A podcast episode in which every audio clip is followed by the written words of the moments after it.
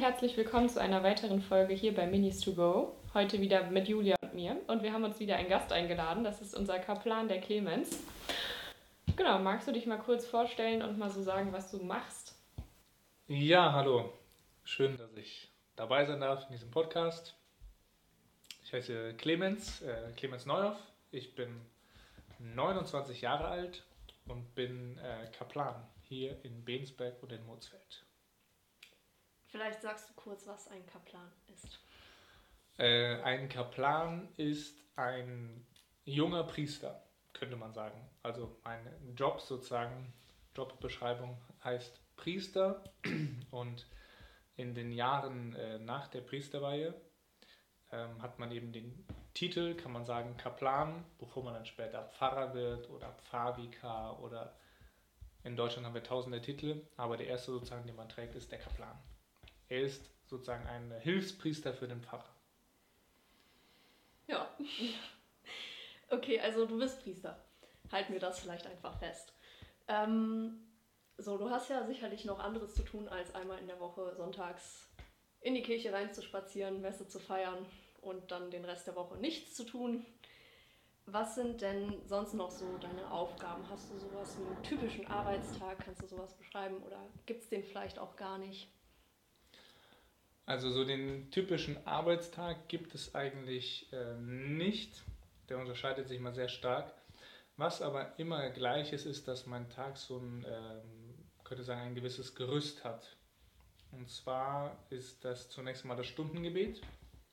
Also das heißt fünfmal am Tag, ähm, morgen, nee, viermal am Tag, morgens, mittags, abends und dann spätabends vorm zu Bett gehen. Ähm, sind halt Gebete vorgesehen, das Stundengebet, eine alte Tradition der Kirche. Und die geben einem Tag sozusagen ein Gerüst. Und ich feiere auch nicht nur am Sonntag die Messe, sondern wenn möglich jeden Tag. Entweder hier in der Gemeinde, also mit dem, ähm, eben in der Kirche oder gegebenenfalls auch alleine. Und ansonsten ist der Tag einfach immer ganz unterschiedlich gefüllt. Also ich habe ähm, Termine, Taufvorbereitungsgespräche, ich besuche Alte, Kranke, ich bin bei Leiterrunden von Messina mit mhm. dabei, wenn ihr euch zum Beispiel ja. trefft. Ähm, ich muss Predigten vorbereiten. Ähm, jetzt in dieser Zeit ist auch oft, dass ich äh, Angehörige von Verstorbenen treffe, um Beerdigung vorzubereiten. Am Abend gibt es Gremiensitzungen. Ähm, es gibt Teamsitzungen, die wir machen. Also das ist jeder Tag anders. Es gibt Tage, die sind von morgens bis abends voll. Da tingle ich von Termin zu Termin. Es gibt Tage, die sind, äh, da ist wesentlich weniger los. Und das ist, wie gesagt, total unterschiedlich. Mhm, also sind auf jeden Fall sehr viele verschiedene kreative Aufgaben. Kein Tag ist wahrscheinlich gleich. Ähm, genau, was machst du denn zumindest bis jetzt äh, am liebsten als Priester? Und gibt es auch Dinge, die dir nicht so viel Spaß machen? Also jetzt hat es ja gesagt, jetzt triffst du dich natürlich auch mit Angehörigen von Verstorbenen. Ist das irgendwie schwieriger oder gibt es da irgendwas? Ähm, also was ich am liebsten mache jetzt seit der Priesterweihe ist sicherlich die Messe zu feiern, weil das einfach sozusagen auch Kern, könnte man sagen, des priesterlichen Lebens ist. Weil die Messe, die wir, feiern, ist ja nicht irgendwas, sondern sie ist ja sozusagen Begegnung mit Christus. Das macht mir einfach viel Freude. Auch wenn zugegeben die Uhrzeit mit 7 Uhr in der Früh nicht ganz die meine ist, hier unter der Woche in St. Nikolaus, aber dafür stehe ich gerne auf und fahre gerne in die Messe, weil das ist auch für mich ein Ort eigentlich, wo ich ausruhen kann. Also auch wenn man vorne steht und das Ganze machen muss, ist das für mich so ähm, ein Moment der Ruhe, ein Moment mit Gott. Ähm, was ich auch, es gibt eigentlich viele Dinge, die ich gerne mache. Also was ich jetzt Diakon schon immer gemacht habe, seit ich hier bin, ist die Krankenkommunion. Das heißt, alte Leute mhm. besuchen und die freuen sich immer tierisch, wenn man sie besucht, in die Heilige Kommunion bringt, mit ihnen betet. Ich mache auch gerne Sachen mit jungen Leuten, die Messdienern, mhm. ähm, das macht mir auch immer sehr Spaß. Ähm, ja, wofür ich mich weniger begeistern kann, sind in der Regel ähm, Gremiensitzungen oder sowas. Das ist einfach... Ja ja, so ein bisschen statisch. Ja, ein bisschen statisch und das ist immer ganz unterschiedlich, wie viel da rumkommt. Es gibt auch welche, die Spaß machen, es gibt welche, die sind anstrengender, aber da bin ich dann eher so irgendwie mm. mehr so liturgisch unterwegs oder mit Jugendlichen, das ist so mehr mein, ähm, was mir Spaß macht. Ja. Kann ich auch irgendwo verstehen. Gibt es denn irgendwie schwierige oder belastende Situationen, jetzt gerade in der Corona-Zeit vielleicht, wenn viele Leute alleine sind, gerade ältere Leute? Gibt es irgendwie viele, die dir jetzt äh, sozusagen ihr Leid klagen oder äh, würdest du jetzt sagen, dass oder wie gehst du mit so einer Situation um, wenn jetzt jemand dir viel von seiner eigenen Geschichte erzählt und du dich jetzt selber auch damit irgendwie belastet fühlst? Ja, ähm, also es gibt schon schwierige, schwierige und belastende Situationen. Ähm, mir ist von vornherein sehr aufgefallen, ähm, dass man bei den Leuten einen extremen Vertrauensvorschuss hat. Ob, mhm. Obwohl äh, viele Dinge jetzt in der Kirche auch schief laufen und viele Priester viel Schlechtes gemacht haben, ähm, habe ich von vornherein gemerkt, ich bin ja auch in der Regel erkennbar als Priester, ja, mit der priesterlichen Kleidung, ähm, dass die Leute einfach zu einem kommen und jetzt nach der Priesterweihe noch viel mehr und einfach sozusagen ungefragt auch ihr Leid klagen, ja, mhm. und das ist teilweise auch sehr existenziell. Ähm, und ich erinnere mich, bei, erinnere mich beispielsweise an den Anfang der letzten Fastenzeit, da gab es so ein paar Tage, da kam eine Hiobsbotschaft nach der anderen, mhm. da hatte sich mhm. äh, erzählte mir ein Mitbruder, dass sich da jemand umgebracht hatte, den er kannte. Dann äh, gab es da eine Erkrankung, dann ist der Bruder einer Freundin gestorben. Ähm, ähm, so Dinge, die dann auf einen einprasseln, die man einfach mitkriegt oder die an die Person direkt anvertrauen. Ähm, als ich die Primitzsegen neulich gespendet habe, vertraute mir ein ähm, Paar an, was ich überhaupt nicht kannte. Ja, bitte beten Sie besonders für meine Schwester oder so war das, weil sie Krebs hat. So. Und mhm. das probiere ich auch immer alles mitzunehmen und ähm, ich rede auch darüber mit eben mit meinen Mitbrüdern so, die auch in meinem Alter sind, also die wir jetzt so zusammen unterwegs sind. Das hilft einfach immer mhm. viel über die Dinge zu reden. Und ich kann das aber auch wirklich, also ich weiß immer, am Ende kann ich es Gott anvertrauen, ja. Also das ist so irgendwie auch Aufgabe des Priesters, dafür das viele Stundengebet auch, das mache ich nicht irgendwie aus Privatvergnügen oder einfach nur für mich, sondern das ist wirklich das Gebet, weil ich auch sozusagen stellvertretend für die ganzen Menschen mache, die, für die ich auch zuständig bin dass ich dann wirklich kann sagen kann, schau mal lieber Gott, jetzt heute hat mir derjenige das erzählt, hilf ihm mal. Ich habe äh, eine ganze Liste auf meinem äh, Tisch liegen mit Leuten, so muss ich irgendwann mhm. anfangen aufzuschreiben, der hat das, der hat jenes so und für die bete ich dann jeden Tag. Und das, so mein Vertrauen in Gott hilft mir dann, das irgendwie auch ihm zu übergeben. Ja, das ist auf jeden Fall schön, wenn man das so sagen kann. Ja, ähm, du hast jetzt schon das Stundengebet angesprochen das musst du ja beten. Hast du noch andere Pflichten, die du erfüllen musst? Äh, muss ich mal überlegen. Äh, bestimmt ist die Frage, was mir so als Pflicht vorkommt. Also wie gesagt, Stundengebuch gehört, äh, Stundengebet gehört dazu. Ähm, das äh, da kann mich jeder von euch daran erinnern, weil ich es öffentlich versprochen habe, ja, bei der Diakonweihe. Also jeder kann auf YouTube schauen, aha, damals hat der Clemens versprochen, dass er Stundengebu äh, Stundengebet betet. Und das ist sozusagen sicher das Wichtigste ähm, als Pflichten. Und dann ist dem einem Priester auch einfach, es ist keine Pflicht, aber es ist schon sehr anempfohlen, ihm jeden Tag die Heilige Messe zu feiern. Ob jetzt alleine oder in der Regel natürlich mit der Gemeinde zusammen. Ähm, dann weiß ich, ob man das als Pflicht bezeichnen kann, aber ich sehe es sicher als Pflicht, ist einfach auch die priesterliche Kleidung zu tragen. Einfach ähm, in dem Sinne, hat Kardinal Meissner mal gesagt, ist die äh, Priesterweihe ein Stück Entprivatisierung. Ja? Man ist ja nicht mehr nur eine Privatperson, sondern Priester bist du immer. Ich gehe nicht um 9 Uhr ins Büro und um 17 Uhr nach Hause und dann bin ich kein Priester mehr, sondern das bin ich 24 Stunden am Tag. Und dann will ich einfach für die Leute erkenntlich sein. Äh, manchmal spricht man spricht dich jemand an, manchmal beschimpft dich auch jemand, passiert auch. Ähm, aber ich bin einfach sozusagen auch ein sichtbares Zeichen. Das auch, sehe ich schon als äh, gewisse Pflicht, die mir natürlich auch manchmal lästig ist. Ja, wenn ich, also ist auch nicht immer toll, manchmal schiebe ich es auch mhm. beiseite, so ich denke, jetzt habe ich keinen Bock, dass sich irgendjemand anguckt und so. Aber das ähm, gehört sicherlich auch zu den äh, Pflichten dazu und ähm, ja, das ist so das, was mir so da einfällt. Aber wenn du jetzt so nach Hause kommst, denkst du dann nicht manchmal so, jetzt ziehe ich mal die Priesterkleidung aus und dann mal so T-Shirt und Jogginghose? Ja, selbstverständlich. Wenn ich im Urlaub bin, wenn ich wandern gehe, wenn ich, klar, dann laufe ich auch mal, wenn ich Sport mache und so, klar. Aber sozusagen die Standardkleidung äh, ist eigentlich äh, sozusagen, bei mir, in meinem Fall auch in schwarz, es gibt auch andere äh, Farben bei den Hemden, Okay. aber äh, irgendwie mag ich schwarz auch schon meine Ja. Lieblingsfarbe, ja, passt irgendwie auch. Kann man auch Und, immer äh, tragen. Ja. Man muss auch nur eine Waschmaschine anschmeißen, wenn die Ja. alles schwarz ist und stimmt. äh, genau deswegen ist es auch tragisch in der Regel. ja, vielleicht sagen wir das einfach nochmal für diejenigen, die es nicht wissen. Das heißt also Collar, das ist dieser Genau. weiße Streifen am Hemdkragen. So. Ja. Ich glaube, egal welche Farbe man sonst am Hemd hat. Ja, gibt es weiß, blau, Ja. grau. So. Mhm. Aber das ist so ein relativ zuverlässiges Zeichen. Ja, und die meisten ist Leute, auch wenn äh, die Leute nicht mehr so viel mit Kirche zu tun haben, assoziieren sie doch noch irgendwas, weil eigentlich in jeder Soap oder irgendwo heiratet jemand, Amerika, am Strand und dann stehen da alle und der Priester ist eigentlich immer dadurch erkenntlich, dass Ja. er eben diesen, diesen, dieses Zeichen am, am Kragen hat. Mhm. Von daher, viele wissen da noch was mit anzufangen.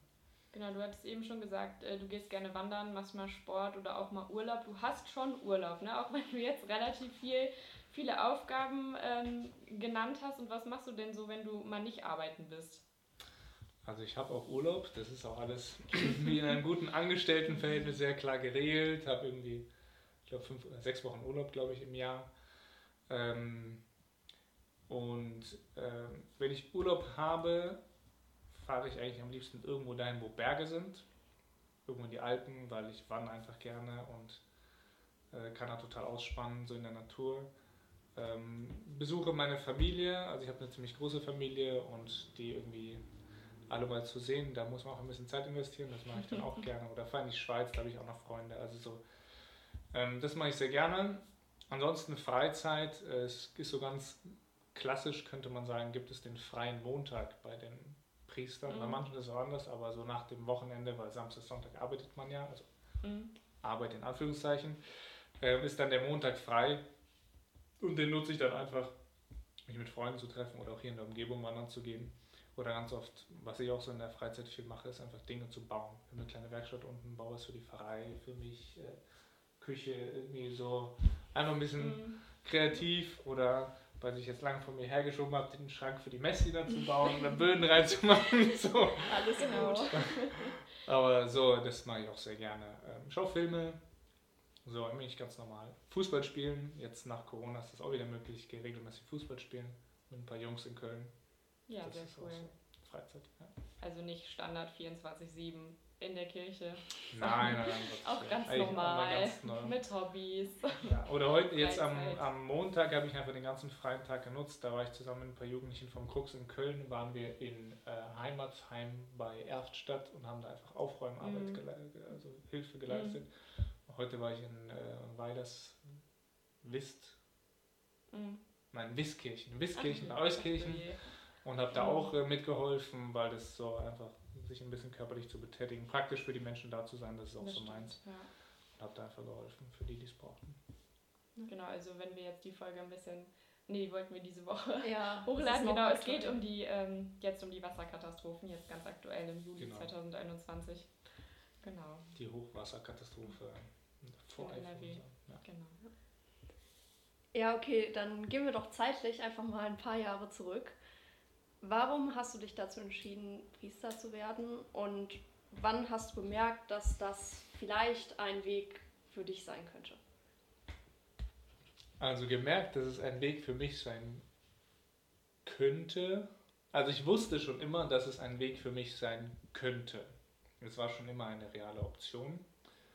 Ähm, dass es mein Weg ist, weiß ich seit dem 16. Februar 2012. Das kann ich sehr genau datieren. Ähm, aber vielleicht erkläre ich, wie es bis dahin gekommen ist. Weil so, ähm, äh, also ich habe ganz normal Abi gemacht. Ähm, ne, gehen wir vielleicht noch weiter vor zurück. Ich komme aus einer großen Familie, habe zehn Geschwister. Ich bin der siebte von also insgesamt elf Kindern und wir sind auch ähm, waren immer eng angebunden bis heute an die Kirche, meine Heimatgemeinde in Nippes, St. Marien.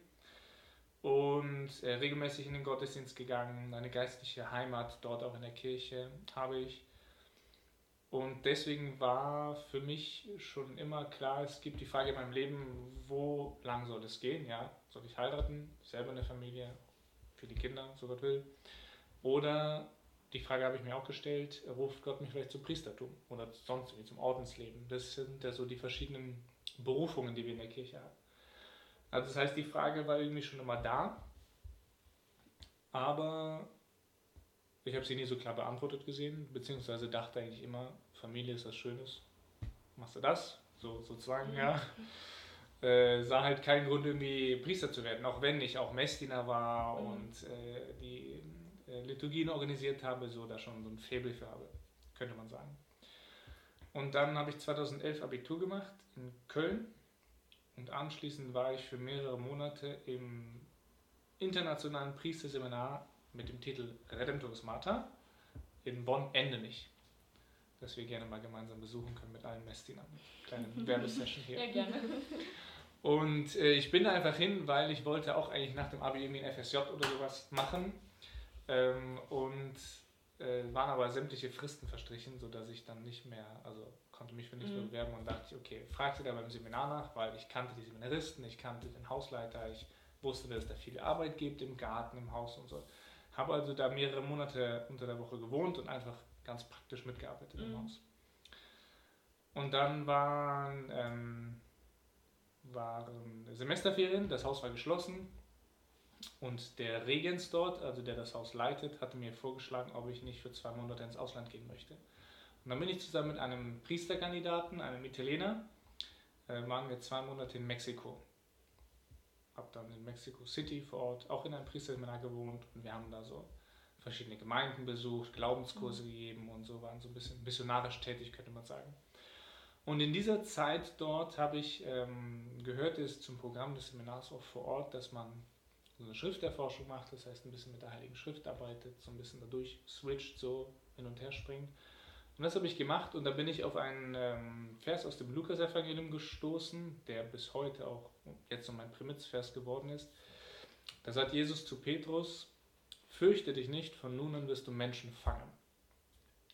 Und das sagt er zu ihm, nachdem sie diesen riesen Fischfang gemacht haben. Ja, die sind die ganze Nacht mhm. unterwegs, werfen das Netz auf der einen Seite aus, fangen nichts. Jesus sagt, werft es auf der anderen aus, sie fangen ganz viel. Simon Petrus ist völlig baff und sagt ihm, was ist denn hier los? Und Jesus sagt ihm, fürchte dich nicht, von nun an wirst du Menschen fangen. Und ich weiß noch genau, wie ich da in diesem kleinen Seminar in Mexico City, irgendwie ein paar tausend Kilometer entfernt von Köln saß, diesen Satz gelesen habe. Und die Sache war für mich klar. Mhm. Also es war so wie ein Schwert durch mein Herz, könnte man sagen. In dem Moment wusste ich, okay. Das war sozusagen der Anfang und dann hat sich das auch einfach ähm, so mit der Zeit bestätigt. Ich habe mit verschiedenen Personen gesprochen, mit meinen Eltern, mit meinem Heimatpfarrer, ähm, mit dem Regens dort vor Ort, mit dem Regens hier. So, ein bisschen meine Erfahrung auch erzählt oder warum ich meine, dass Gott mich ruft. Also nicht, dass ich irgendwie Priester das so mein äh, Wunschberuf jetzt ist, sondern dass es ein Ruf Gottes an mich ist. Und die haben mir das auch alle bestätigt und mir gesagt, okay, das klingt irgendwie plausibel und du spinnst nicht. Und äh, mhm. deswegen habe ich mich dann, bin ich dann äh, ins Priesterseminar eingetreten, 2012, genau.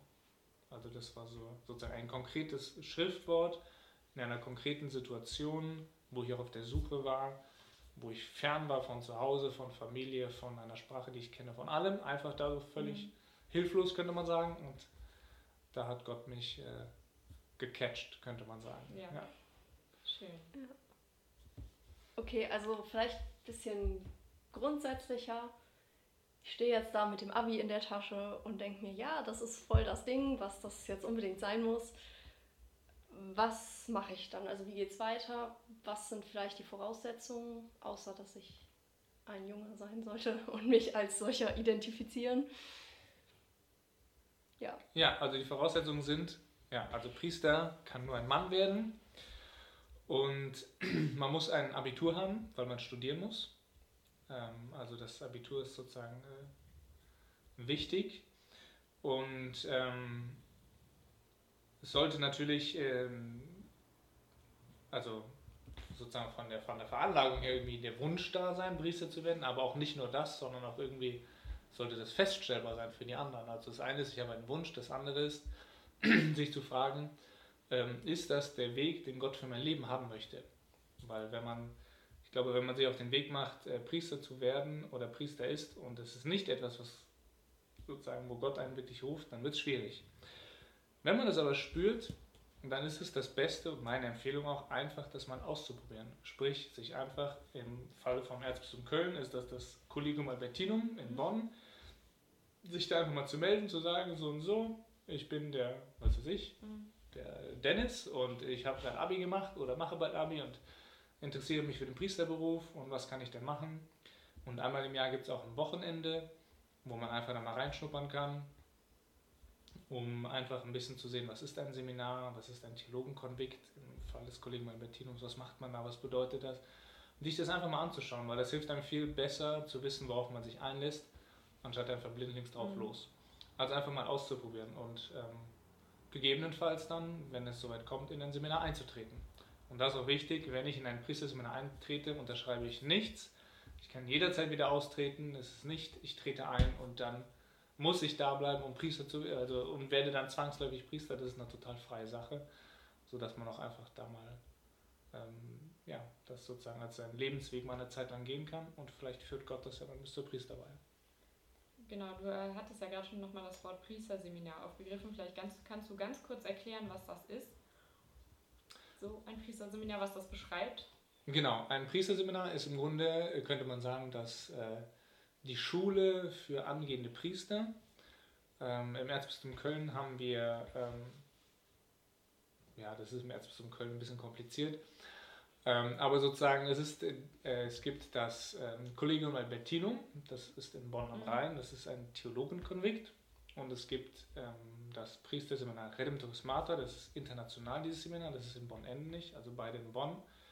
Und in beiden Häusern wohnen einfach junge Männer, die, die denken, dass Gott sie ruft, dass sie Priester werden sollen. Und die leben dort in Gemeinschaft. Die beten, haben sozusagen das tägliche Gebet, die tägliche heilige Messe, die essen zusammen. So, also das ganze Leben ist von dieser Gemeinschaft durchdrungen. Und die studieren Theologie an der Uni Bonn, beziehungsweise jetzt auch die meisten an der katholischen Hochschule, an der Kölner Hochschule für katholische Theologie, KHKT, die mittlerweile in Köln ist. Also es ist also, es geht um das Studium, es geht um die Gemeinschaft und man bekommt zusätzlich zum Studium auch eine, wir nennen das geistliche Form, das heißt Impulse, Gespräche, Bibellektüre sozusagen, was dich Mhm. geistlich auch auf diesen Prozess vorbereitet, auf diesen äh, Beruf vorbereitet, um, unabhängig jetzt vom Wissenschaftlichen, was das Studium ist. Das ist ein Priesterseminar. Es gibt die Hausleitung, das ist der Regens, es gibt den Subregens, es gibt einen, der fürs Studium zuständig Mhm. ist. Und ähm, mit denen ist man immer im Gespräch und die bestätigen dann auch oder müssen am Ende dafür gerade stehen vor dem Bischof und sagen, ja, dieser, der Clemens, der sich jetzt weihen lassen will, ja, 11. Juni 2021, der ist wirklich, da ist wirklich eine Berufung da und das ist nicht irgendwie was Ausgedachtes. Das müssen die am Ende bestätigen und das wird auch in der Zeit im Priesterseminar geprüft. Genau, dann hattest du ja gerade gesagt, dann ist das Studium sozusagen vorbei. Wie geht es dann weiter? Ähm, wenn das Studium vorbei ist, gibt es zwei Optionen. Ähm, das eine ist, man geht direkt dann, also man hat ja studiert in Bonn, wechselt dann direkt in das Priesterseminar, was in Köln ist. Mhm. Das ist für die letzte Ausbildungsphase. Ähm, Im Falle des Priesterseminars Redemptoris Mater machen wir, weil wir einen missionarischen Schwerpunkt haben, nochmal nach dem Studium ähm, zwei bis drei Jahre Missionspraktika im Ausland oder im Inland, je nachdem. Das ist Mhm. ganz unterschiedlich. Das sozusagen basteln wir dazwischen und wechseln dann nach Köln. Und dann ist es im Grunde die Zeit, die ich jetzt auch hier in Bensberg verbracht habe. Das heißt, und in Mulsfeld. Ja. Hier kommt das Mulsfeld, ja. Ähm, also es sind dann drei Jahre, wo man immer äh, während dem Jahr im Frühjahr für zwei bis drei Monate im Priesterseminar ist. Mhm. Man hat Kurse, ähm, die total unterschiedlich sind, nochmal theologische Vertiefung, verschiedene Kolloquien über den priesterlichen Dienst, auch liturgische Praxis, ja einfach wie taufe ich, wie beerdige ich, wie feiere ich die Messe so. Und die überwiegende Zeit ist man dann schon in der Gemeinde eingesetzt. Und es geht sozusagen über drei Jahre. Das erste Jahr ist man noch Seminarist, Mhm. ist dann in der Gemeinde schon ein bisschen aktiv, lernt alles kennen, ähm, hilft schon mal, macht ein paar kleine Projekte, wie auch immer. Dann kommt die Diakonweihe, dann ist man das zweite Jahr in der Gemeinde dann schon als Diakon, kann also schon beerdigen, trauen, ähm, Taufen. Taufen. taufen, richtig, danke, und ähm, predigen am Sonntag, das gehört auch schon zu die Verkündigung des Wortes Gottes, heißt es dann. Und das dritte Jahr, was ich jetzt eben mache, ist dann das Neupriesterjahr, wo ich jetzt auch darauf vorbereitet wurde vor der Priesterweihe. um dann hier nochmal als Priester zu wirken. Also immer Zeiten der Ausbildung im Frühjahr und dann Zeiten in der Gemeinde, wo man die praktische Erfahrung mhm. sammelt, das ganze Jahr über. Also alles sehr gemischt dann. Genau, genau. Ich werde auch jetzt im September nochmal wieder eine sogenannte Werkwoche haben, ah, okay. wo wir nochmal was lernen. Also mhm. das ist so, kommt immer mal wieder so Ausbildungsphasen kurze. Genau. Du hättest dich ja auch entscheiden können, nach dem Diakon sozusagen zu stoppen und hättest ja dann wahrscheinlich noch die Möglichkeit der Familiengründung und sowas mhm. gehabt. Was hat dich dazu bewegt, ähm, dann nach dem Diakon weiterzugehen? Ja, ähm, also da muss man von vornherein unterscheiden. Also es ist schon von, äh, von vornherein sozusagen ein unterschiedlicher Weg, ob man sagt, ich werde Priester und habe dementsprechend das Diakonat als in Anführungszeichen Durchgangsstation oder ich werde sogenannter ständiger Diakon, was dein Vater zum Beispiel ist. Genau. Der kommt auch noch. Genau. Also ständige Diakone sind in der Regel auch schon ältere Männer.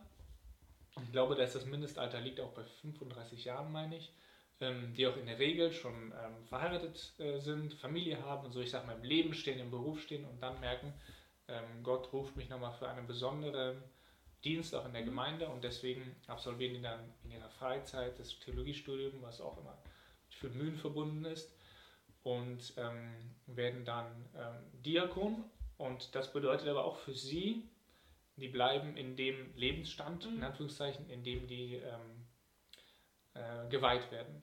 Und anders verhält es sich dann bei jungen Männern oder auch nicht jungen Männern, es gibt auch Ältere, die sagen, ich will Priester werden. Da ist es von vornherein klar, ähm, dass man zum Diakon geweiht wird. Und je nachdem, wo man auf der Welt ist, das ist total unterschiedlich, dauert das Diakonat dann von, ich glaube, sechs Monaten bis einem Jahr ungefähr. Mhm. Das ist in Italien wieder anders.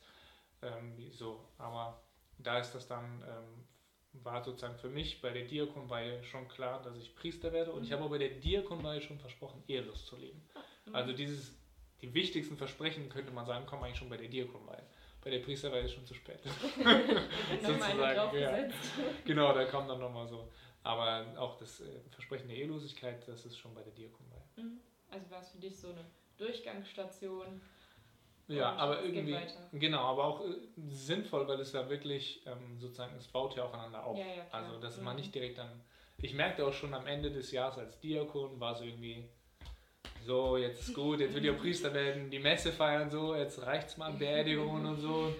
Ähm, aber es war auch schon in, sozusagen eine, eine Stufung, die auch sehr sinnvoll ist. Sehr schön. Ja, also Priester zu werden, geweiht zu werden, das ist ja schon eine ziemliche Entscheidung. Also kann man ja schlecht wieder rückgängig machen. Ähm, gab oder gibt es da vielleicht auch Momente, in denen du zweifelst, gezweifelt hast und dich fragst, warum du das so überhaupt machst oder nicht so? Ähm, also da müsste man wahrscheinlich besser einen älteren Priester fragen. Ich bin ja seit fünfeinhalb Wochen. Ja. Ähm, also klar, es ist eine Entscheidung. Ähm, das wird auch immer als so ähm, eine riesige Entscheidung wahrgenommen von außen. Ich sage auch immer, also wenn ich mich bei einer Hochzeit entscheide, lebenslang mit einer Person zusammenzuleben, ist auch eine krasse Entscheidung. Also eigentlich mhm. fast so stark wie Priester zu werden, ja? dass du sagst, dein Leben lang Priester, ehelos so. Von daher finde ich, kann man das ähm, so wie eine Ehe bestenfalls durch dick und dünn geht und man auch Zeiten der Krise hat und sich wieder versöhnt und so. So ist das auch beim Priester. Ähm, wobei ich in meinem Fall bis jetzt sagen kann, ähm, dass die ganze Zeit, auch die Zeit des Studiums und die Zeit in der Schweiz und jetzt auch die Zeit hier eigentlich für mich immer sehr ähm, klar, sehr geradlinig war, mit wenig Zweifeln. Ähm, ich weiß nicht, woran das liegt. Ich glaube, das ist zum einen sicher auch irgendwie eine kann wirklich sagen, eine Gnade, die Gott schenkt, diese Sicherheit zu haben. Zum anderen bin ich irgendwie auch ein, soll ich sagen, logisch denkender Mensch, ja, sehr rational sage, aber Gott hat das gemacht, Gott hat dich da gerufen, das und das. Ich hab, kann sozusagen eine ganze Fächer öffnen an Dingen, wo ich sagen kann, mhm. ja, Gott will, dass ich Priester werde. Und dann, äh, da hat mich bis jetzt noch nichts so schnell aus, dem, aus der Fassung gebracht. Ähm, was aber natürlich nicht heißt, dass überhaupt nicht. Das wird sicher auch bei meinem Fall kommen, einfach im Leben eines Priesters Zeiten kommen, wo es schwierig ist, Zeiten der Krise, wo man überarbeitet ist, wo man an seinem Ruf zweifelt, wo man vielleicht daran zweifelt, warum ehelos leben, das kommt sicher auch. Mhm. Aber das sind sozusagen die Kämpfe vergleichbar ähm, oder die, das Ringen vergleichbar, wie es auch ein Ehepaar hat. Ja, aber also so mh, hm, Glaubenskrisen dann auch nicht so wirklich. Nee, nee. Eigentlich nicht, weil, also, also wird ja viel diskutiert in dieser Zeit, ja, mhm. über alle möglichen Themen. Und ich habe einfach eine Erfahrung gemacht. Also ich fühle mich in der Kirche, so wie sie ist, so beheimatet. Ähm, also man spricht ja immer so floskelhaft oder sprach man, ich weiß nicht, ob das heute immer noch so, also so von der Mutterkirche, ja, die Kirche will ich jetzt jemand als eine Institution, könnte man sagen, die für einen sorgt und für einen da ist und so. Und das ist eigentlich meine Erfahrung von Kindheit an. Meine verschiedensten Berührungspunkte mit der Kirche, sei es in meiner Heimatgemeinde, sei es über meine Familie, auch als Familie ist man in die Kirche, sei es Dutzende Wallfahrten, dem Papst hinterher, alles mögliche, was ich gemacht habe. Immer habe ich sozusagen entgegen der landläufigen Meinung hier in Deutschland, auch gerade auf weltkirchlicher Ebene, irgendwie eine so lebendige, junge, zufriedene Kirche gesehen, was mich so stärkt auch in dem Glauben, auch in vielen Dingen, ähm, wo viele Leute nicht mitgehen können, ähm, dass ich da irgendwie auch so glaubensmäßig ähm, klar, man nagt man dem einen oder anderen, aber an sich stehe ich irgendwie fest und glaube auch wirklich das, was die Kirche sagt und, sehe, wie wahr das ist. Genau, wenn du dich jetzt, du hattest ja bist ja gerade nochmal auf die Weltkirche eingegangen.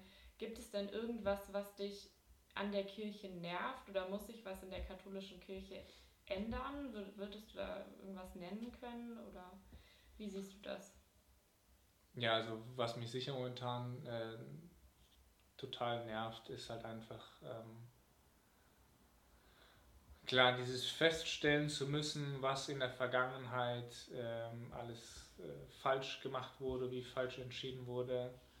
Ähm, da finde ich es natürlich auch schlimm, wenn sozusagen Verantwortliche ähm, da falsch mit äh, Tätern umgegangen sind oder sowas.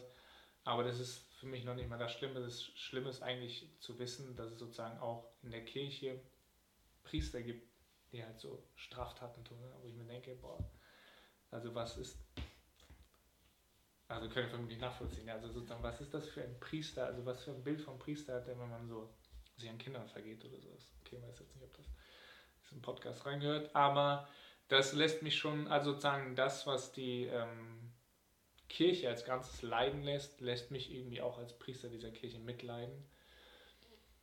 Und was mich auch äh, sehr nervt, ähm, könnte man vielleicht so sagen, das ist irgendwie, finde ich, so ein bisschen ein zentraleuropäisches Problem, dass der Blick immer sehr stark auf Deutschland ist, mhm. ja, sozusagen die deutsche Kirche und so. Und ich, Gott sei Dank, kann ich irgendwie sagen, ähm, auch viel rumgekommen bin und sehe, wo, wie andererorts die Kirche am Wachsen ist und blüht und so. Ja, ich war mhm. mal paar Wochen in Südafrika äh, zum Beispiel ähm, oder auch in, in Lateinamerika so, wie da, dass da ganz anders, ganz andere Diskussionen geführt werden, die Kirche da viel mehr auch einfach ähm,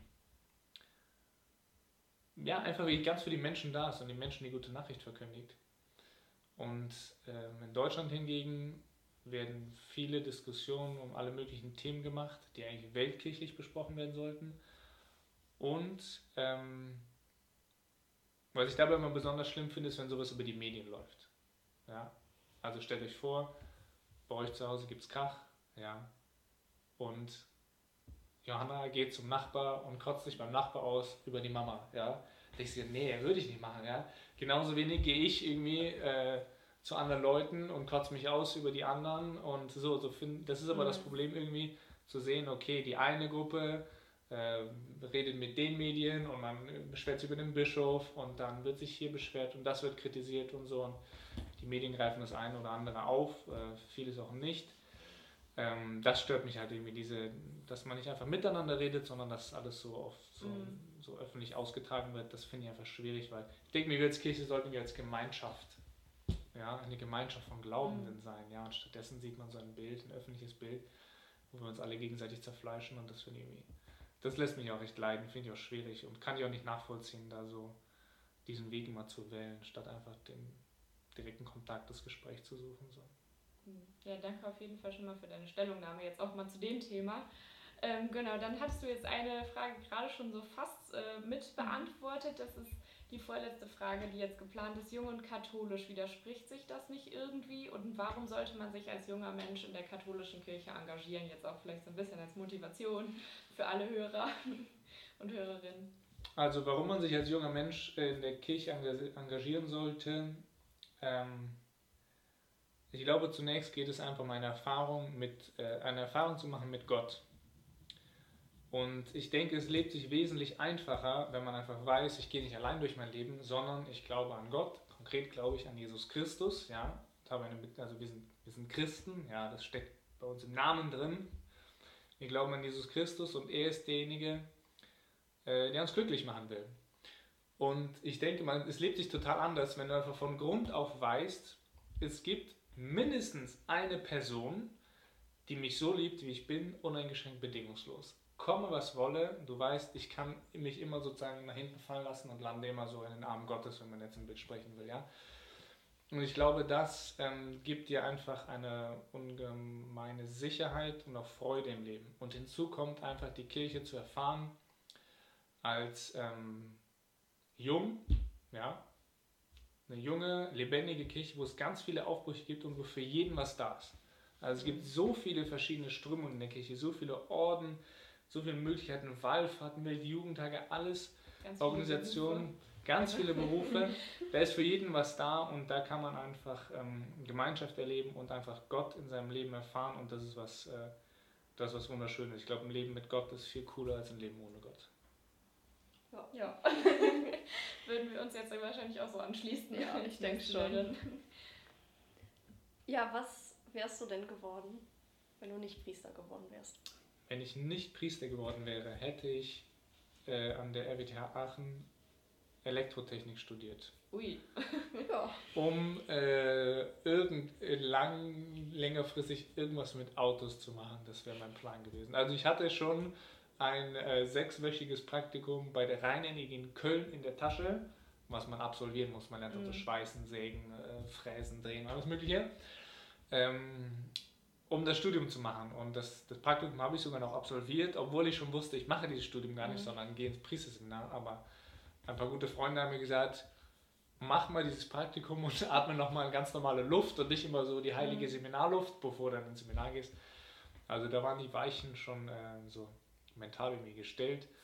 Ähm, ja, weil ich einfach, ich mag Autos, ich fahre gerne Auto und Technik so, da kommt irgendwie alles zusammen. Und das, das wäre sozusagen, hätte ich gemacht, wenn nicht Gott mir über den Weg gelaufen wäre. Ja, auch Ist sehr ja, schön. Ja, auch schön. Gut, wir haben als letztes noch hier einen Haufen Zettelchen mit Fragen. Genau, genau der. Da dürftest du jetzt zufällig mal drei ziehen und möglichst spontan, natürlich spontan, beantworten. Okay, genau, am besten dann die Frage einmal vorlesen. Genau. Okay, mache ich, ja. Einfach beantworten. Was ist dein Lieblingsessen? also ich koche sehr gerne. Äh, was esse ich am liebsten? Boah, ich esse so viele Dinge. Ähm, ich würde sagen, am liebsten ist mir einfach ein gutes Stück Fleisch vom Rind, ja, gegrillt mit irgendwie Pommes dazu. So ganz schlicht, ja, aber ja. gutes Fleisch und lecker. Sorry an alle Veganer oder Vegetarier. aber ich bin da noch ganz in der Steinzeit. Ja, ist ja auch schön. Das ist mein Lieblingsessen. Ja. Neben vielen anderen. Italienisch esse ich auch gerne und so weiter und so fort. Dann, ja, dann die nächste Frage. Die nächste Frage. Was war deine Lieblingsfernsehsendung als Kind? Oh, da muss ich dazu sagen, wir haben zwar als Kind nie Fernsehen geschaut. Meine Eltern das nicht. Wir haben immer nur Filme geguckt und ich mochte eigentlich die Walt Disney Filme immer sehr gerne. Ja, die sind auch schön. Äh, Lieblingsfilm Ein Königreich für ein Lama, falls ihr den kennt. Wenn ihr nicht kennt, habt ihr was verpasst. Haben wir auf jeden Fall gleich nach dem Podcast was nachzuholen. Unbedingt. So, dritte Frage. Messe lieber früh morgens oder am Abend? Schon beantwortet. Gerne nachts um 1 Uhr, aber nicht in der Früh. Nein, also ich bin ein Abendtyp, kein Morgentyp, von daher lieber am Abend. Ja, dann danken wir dir auf jeden Fall für deine Zeit. Sehr gerne. Genau. Wollen wir noch was sagen? Einen schönen Tag, eine, eine schöne Woche. Genau. Und bis zum nächsten Mal. Dankeschön.